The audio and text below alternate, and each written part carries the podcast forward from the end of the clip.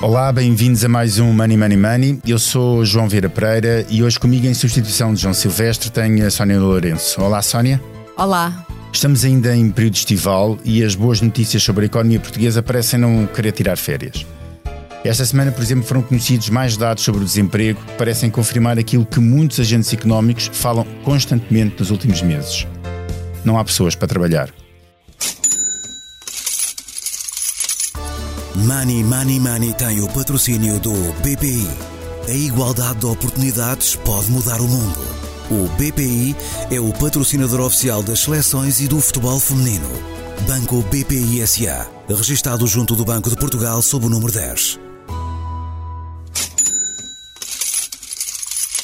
Quem foi de férias para o Algarve, por exemplo, deve ter reparado que as montras de lojas e restaurantes estavam repletas de ofertas de emprego. Um fenómeno que parece, contudo, ser eh, transversal à economia e não exclusivo do setor do turismo. Aliás, os últimos dados do Instituto de Emprego e Formação Profissional, conhecidos esta semana, mostram que em julho se registrou o número mais baixo de inscritos nos centros de emprego desde janeiro de 2003, a altura em que se inicia a atual série de estatística deste Instituto. Em julho havia 277 mil desempregados inscritos, um valor que tem vindo a descer mês após mês. Por exemplo, são menos 91 mil inscritos face a julho do ano passado e menos 5 mil face ao passado mês de junho. O desemprego terá diminuído em todas as regiões do país e também o desemprego jovem foi o mais baixo de que há registro. Um desemprego tão baixo não deixa de ser uma excelente notícia, principalmente para quem consegue um contrato de trabalho, mas também para os cofres do Estado, que ganha duplamente. Não só deixa de pagar subsídios de desemprego, como recebe mais contribuições. Contudo, também há desafios que se colocam e fenómenos que é preciso perceber. Por exemplo, com tão pouco desemprego estamos a assistir a um aumento de salários e com a falta de mão de obra não acaba por ser exigido mais aos trabalhadores, levando a que as condições de trabalho se deteriorem?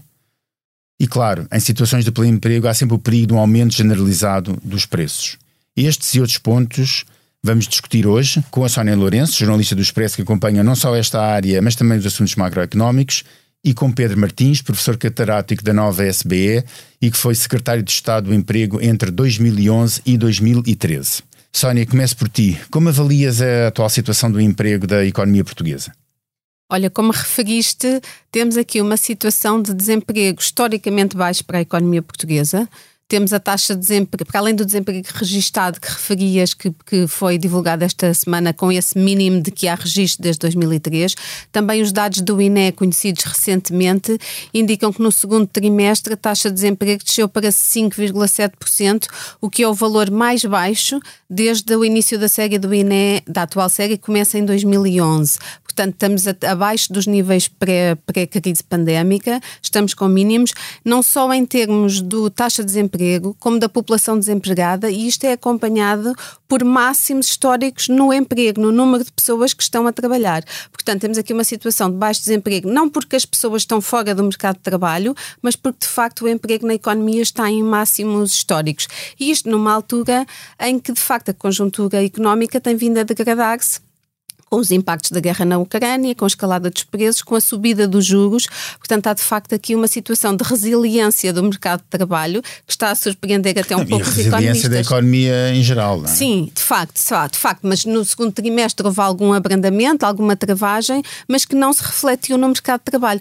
Talvez porque a, a evolução da economia está a ser suportada por setores muito intensivos em trabalho. Falaste do turismo, que está com uma forte recuperação, mas que tem cerca de 61 mil empregos a menos do que antes da crise pandémica. E não é porque não os procura, é porque não os consegue encontrar. Esses trabalhadores, durante a crise pandémica, foram desviados para outro tipo de atividades económicas que se expandiram muito à área da educação, à área dos cuidados sociais, à área do emprego público. Uh, e agora o turismo não está a conseguir uh, recuperar porque de facto a taxa de desemprego está muito baixa, o, o, emprego está, está em máximos. Portanto, temos aqui uma situação de forte resiliência e não é só em Portugal, isto acontece também a nível, a nível europeu. Muito bem. Uh, Pedro Martins, começo por, por lhe fazer uma pequena provocação, se me permite. Teria sido mais fácil ser secretário de Estado do Emprego com estes números tão baixos? Pois, realmente o, o contexto da, da, economia portuguesa e do, do, mercado de trabalho é completamente diferente agora em 2022 do, do que era em, em 2011. Um, na altura vivíamos desafios muito, muito grandes, um, ao passo que agora, felizmente, estamos numa trajetória de, de retoma da, da recuperação que, que, assistimos desde essa altura, desde 2013, que a economia tem estado a crescer, uh, o mercado de trabalho tem estado a recuperar.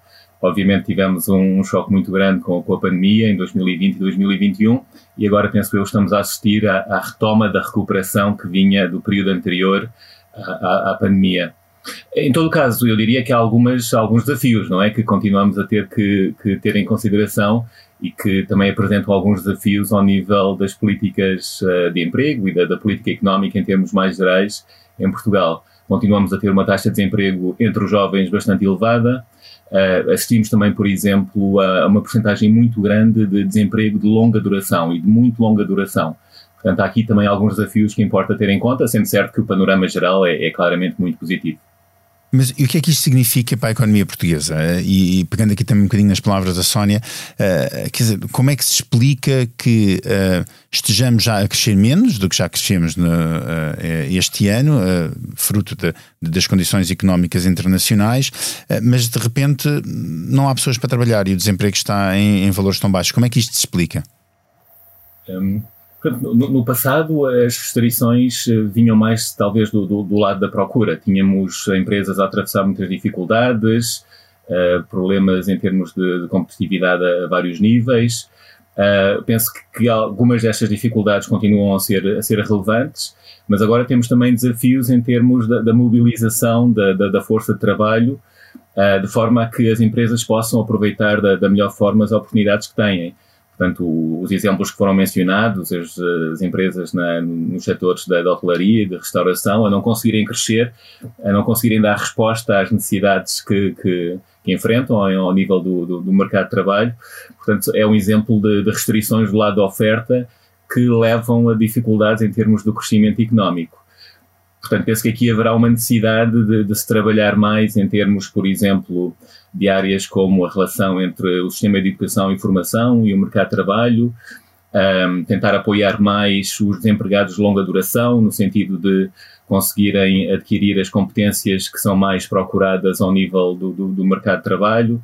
Uh, haverá talvez também aqui uma, uma, necessidade de se repensar ao nível de, de diferentes empresas as suas políticas de, de, de, retenção e de recrutamento de trabalhadores, pensando em, em formas mais inovadoras, uh, em termos de oferta de melhores condições de trabalho, uh, que possam realmente levar à atração de mais trabalhadores e à expansão dessas mesmas empresas.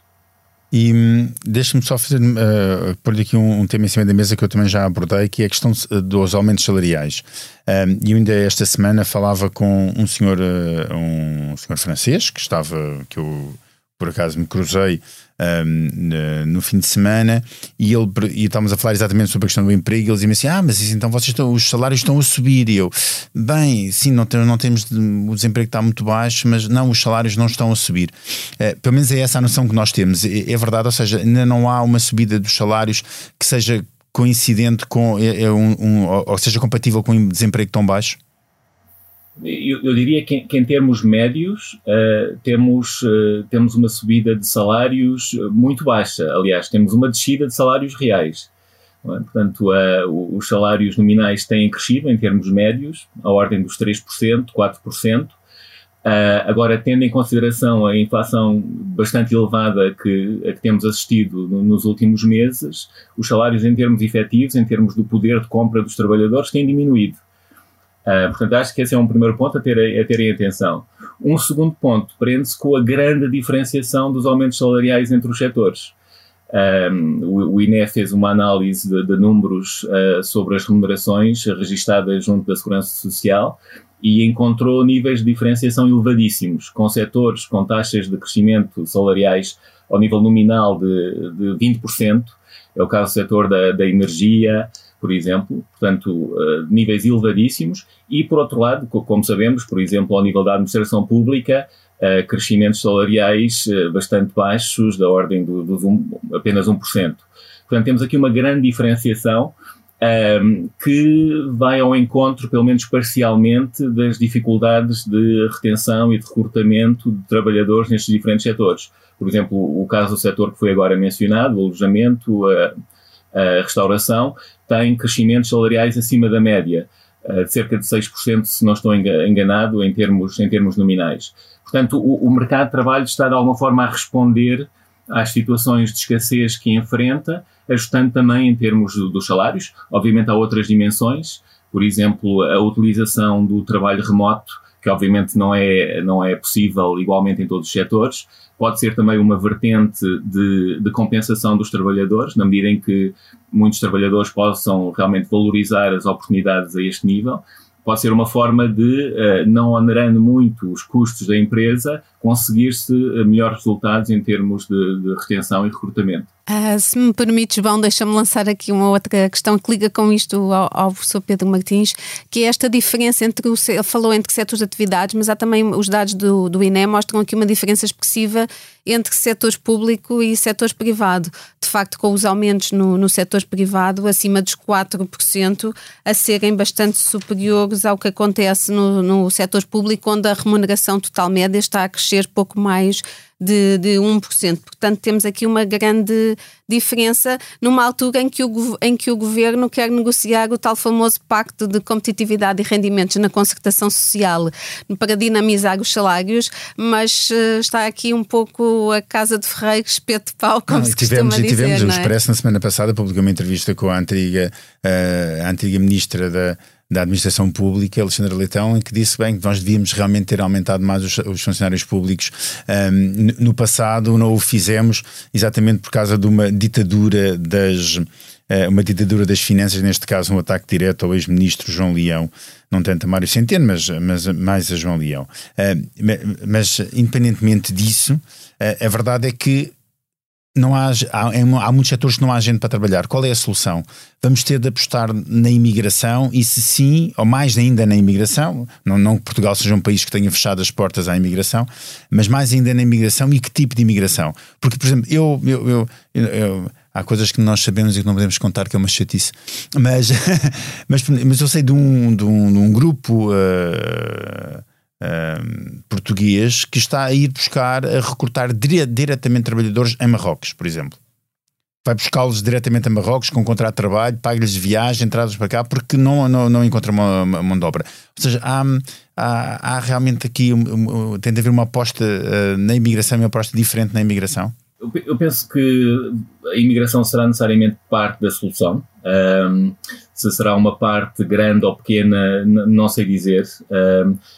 Tendo em consideração os, o número ainda relativamente elevado de, de, de, trabalhadores desempregados, nomeadamente desempregados de longa duração e muito longa duração, pessoas desempregadas há 24 meses ou mais, eu penso que seria importante apostar em, em, Primeiro em medidas pessoas. para apoiar estas pessoas. mas, é? mas essas pessoas não querem mesmo regressar ao, trabalho, ao, ao, mercado de trabalho ou estamos a falar de pessoas que, que aprenderam a viver do Estado Social? Um, e que, estão, e que se dedicam, por exemplo, a outras atividades, a paralelas? Penso que, que, haverá, obviamente haverá algumas situações dessa natureza, não é? Num universo tão alargado, há inevitavelmente algumas situações dessa natureza, mas eu diria que grande parte das pessoas uh, gostaria efetivamente de retomar uma situação de, de emprego.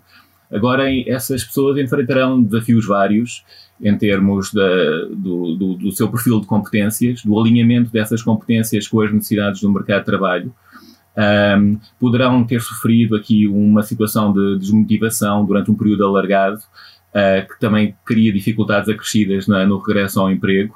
Poderá haver questões de saúde uh, física ou mental que possam também criar aqui obstáculos. E eu penso que seria importante que, que as políticas públicas pudessem ser mais ativas junto dessas pessoas. Portanto, dar mais informação sobre as oportunidades de, de mercado de trabalho, procurar compreender melhor os seus perfis e as necessidades e desenvolver medidas que possam fazer uma maior aproximação entre essas duas vertentes, um, criar, enfim, aqui alguns estímulos adicionais para, para, para o regresso ao, a uma situação de emprego. Isso também pode ter a ver com, com, o desenho do subsídio de desemprego, a forma como este está construído e, inevitavelmente, em algumas circunstâncias, o subsídio de desemprego pode constituir um desincentivo ao regresso ao emprego. Portanto, aqui penso eu eh, alguma necessidade de, de, repensar algumas destas políticas, implementando novas medidas, de, de forma a conseguir apoiar estas pessoas e, e, e enfim, uh, fazer com que uh, a imigração não seja uma necessidade tão premente. Mas, mas essas pessoas que estão em, em, em, em desemprego de longa duração, Eu tenho, quer dizer, noção, pode ser apenas uma, noção completamente errada, mas que há muitas pessoas que estão naquela situação de, bem, eu eu já tenho quase idade para a reforma, mas não tenho bem idade para a reforma, portanto vou-me manter aqui dois ou três anos uh, acho, uh, na situação de subsídio de desemprego, só para ir empurrando isto com a barriga até ter idade para me reformar. Essas pessoas nunca, essas pessoas simplesmente não querem voltar ao mercado de trabalho. Um, mais uma vez, eu diria que, enfim, acho que haverá algumas situações dessa natureza. Talvez, penso que não serão maioritárias, digamos assim, mas em todo caso penso que é, que é muito negativo a variadíssimos níveis ver o subsídio de desemprego como uma ponte para a reforma, Exato. não é? Portanto, é mau para, para a sustentabilidade da segurança social, é mau para, para o não aproveitamento de oportunidades de crescimento da, da economia, porque temos pessoas válidas que podem dar o seu contributo, que podem ajudar à expansão da economia que não estão a fazer. Portanto, penso que seria bom uh, estabelecer aqui uma, uma abordagem diferente e, e, e, de, e, de, uma forma muito clara rejeitar esta perspectiva que o subsídio de desemprego é uma transição, uma ponte para a reforma. O subsídio de desemprego penso que deve ser uma ferramenta para apoiar a procura de emprego. Portanto, uma, uma substituição de rendimentos do trabalho utilizando os descontos feitos de uma forma mais geral junto da Segurança Social, para dar ferramentas para as pessoas poderem retomar uma situação de emprego. E sabemos cada vez mais, não é? Numa lógica de, de aprendizagem ao longo da vida, numa lógica de valorização uh, de todos os perfis, uh, incluindo pessoas mais, mais velhas, Uh, é importante realmente aproveitar todos estes recursos. Portanto, é uma situação muito negativa, não é? Esta, esta situação em que o, o subsídio de desemprego é uma ponte para a reforma, Uh, e, e, penso que, mais uma vez, cria aqui uma, um, um desafio importante junto uh, das políticas públicas para que se ultrapasse estes problemas. Ó oh, João, se me permites lançar aqui uma questão ao professor relacionada claro com isto, que é, não há trabalho a fazer aí também do lado das empresas, porque muitas vezes as empresas também há um certo estigma em relação a estes trabalhadores. Ou seja, considerando, bem, se esta pessoa está há tanto tempo desempregada, é porque se calhar há aqui algum problema, ou não tem as competências adequadas, ou, ou até mesmo tendo as competências de se ninguém a contratou, porque é que eu vou contratar eu, talvez não seja a melhor pessoa, e também em relação aos trabalhadores mais velhos, aos tais que estão pouco, que faltam poucos anos para a reforma e que muitas vezes as empresas o que procuram são trabalhadores mais jovens e não querem tanto essas pessoas uh, que, que, até podem ter aqui uma valência importante de passagem de experiência, de, de em termos do saber fazer uh, nas empresas. O que é que acha, professor? Também há um trabalho aí a fazer do lado do, das empresas? Sem dúvida, sem dúvida. Eu, diria também que, que esta discriminação uh, será cada vez menos importante num contexto como o atual, em que as empresas têm dificuldades de recrutamento. Se calhar há 5 anos atrás ou 10 anos atrás, em que quando uma empresa lançava uma oferta de emprego recebia dezenas ou centenas de candidaturas, esse tipo de discriminação seria, seria mais uh, recorrente, digamos assim, não é? Agora, neste novo contexto em que as empresas têm grande dificuldade em recrutamento, uh, penso que as empresas irão com certeza pensar muito bem e, e, e passarão a considerar candidaturas de, de, de, de indivíduos com, com mais idade.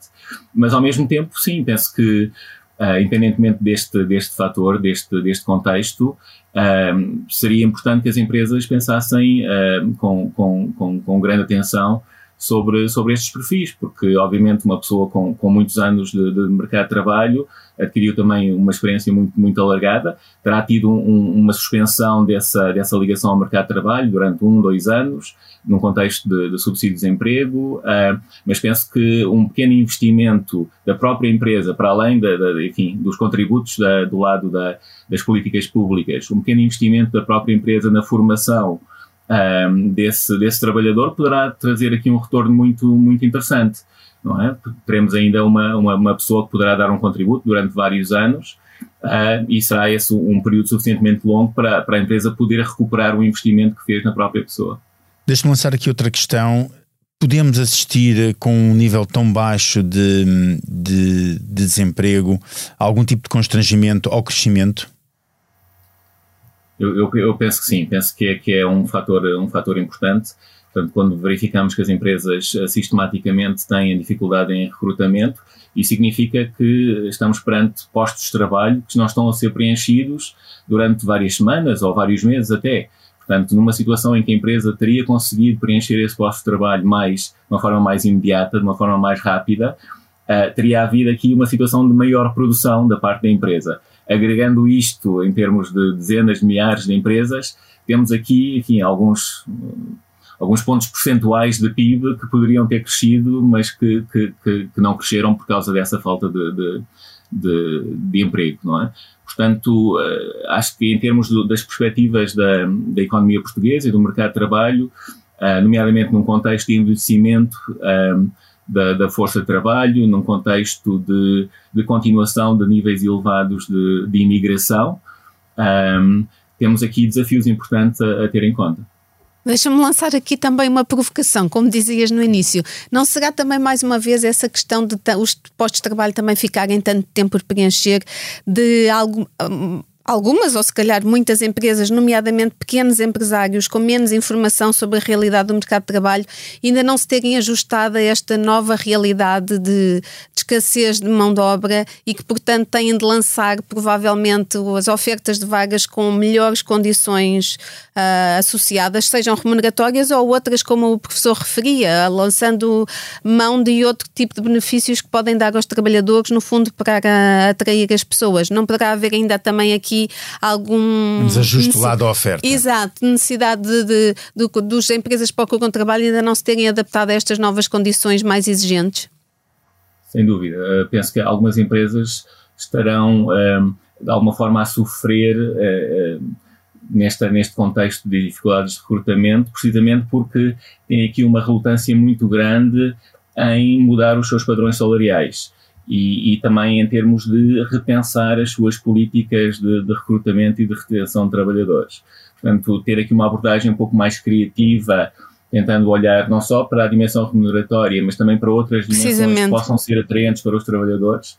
Um, este tipo de abordagem mais, mais criativa, uh, penso que poderá trazer retornos muito grandes às empresas, não é? Algumas empresas procurarão sempre, enfim, pagar o mínimo possível, estarão ainda um pouco nessa, nessa lógica um pouco Há aqui um problema, professor, se me permite, que é o seguinte. Um, é que uma empresa, quando tem de. Uh, normalmente tem uh, determinada vaga e essa determinada vaga tem um determinado nível salarial. E de repente, quando eu tenho que preencher essa vaga e não consigo preencher para aquele nível salarial, tenho, tenho de aumentar eu tenho que pensar que, que essa pessoa vai trabalhar ao lado de outras pessoas que estão a, com um nível salarial mais baixo. E isso cria tensões dentro da própria empresa e da organização que são difíceis de gerir. Portanto, não, o, o, empresário não tem de tomar só a decisão de aumentar aquela pessoa, tem de tomar a decisão de tem de aumentar todos os outros.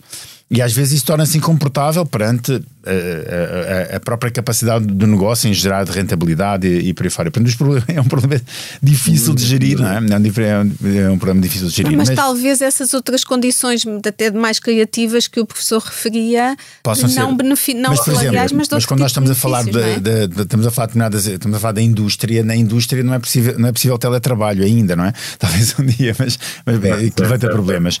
Mas pronto, mas nós estamos já a chegar ao fim do nosso tempo e vamos já para a nossa habitual Bolsa de Valor Cada convidado uh, tem de dar uma ordem de compra ou de venda a um dos temas da semana. Sónia, eu começo por ti. O euro já vale menos que o dólar e caiu para o valor mais baixo dos últimos 20 anos. Compras ou vendes esta descida do euro? Olha, é uma pergunta difícil. Há aqui dois lados da questão. Por um lado, compro, eh, porque numa altura em que a economia europeia está a abrandar e há riscos de recessão no horizonte, a, a, curto prazo, a desvalorização do euro até pode ser aqui benéfica do lado de tornar as exportações mais competitivas, favorecer as exportações das empresas europeias. Só que isto tem um reverso muito importante uh, e que me leva, no, no, no total, a dar ordem de venda. É que a desvalorização do euro significa que as empresas e as famílias europeias não vão poder beneficiar tanto da descida dos preços do, na, da energia nos mercados internacionais que expressa em dólares. O que significa que, mesmo que os preços deixam, o que está, tem vindo a acontecer nas, nas últimas semanas, até de forma expressiva, e que poderia contrariar esta tendência de, de, subida da inflação e começarmos a assistir a descidas, se o euro continuar nesta trajetória de desvalorização, significa que expressa em euros não vamos conseguir uh, beneficiar dessa descida dos preços internacionais. Portanto, no cômputo geral, eu dou ordem de venda. Há sempre de, de, dois, uh, duas visões diferentes, ou o prato da balança vai para um lado ou vai para o outro. Pedro Martins, a TAP reduziu os prejuízos para apenas 202 milhões de euros. Compra ou vende este otimismo em relação aos resultados da TAP? Vendo, vendo, vendo. Eu sou muito negativo em relação à, à posição do, do, Estado português e do governo em relação à TAP. Não, penso que é uma grande, um grande custo para, para os contribuintes portugueses e quanto mais cedo nos possamos afastar dessa, desses prejuízos, melhor. Muito bem, e aqui fica essa ordem de venda, a qual eu assino de imediato por baixo e sem reservas. Foi mais um episódio do Money Money Money e a edição esteve a cargo de João Martins. Não se esqueça, enviem-nos questões e sugestões de temas para o e-mail economia.express.empresa.pt. Até lá, tome muito bem conta da sua carteira. Money Money Money tem o patrocínio do BPI. A igualdade de oportunidades pode mudar o mundo. O BPI é o patrocinador oficial das seleções e do futebol feminino. Banco BPI SA, registado junto do Banco de Portugal sob o número 10.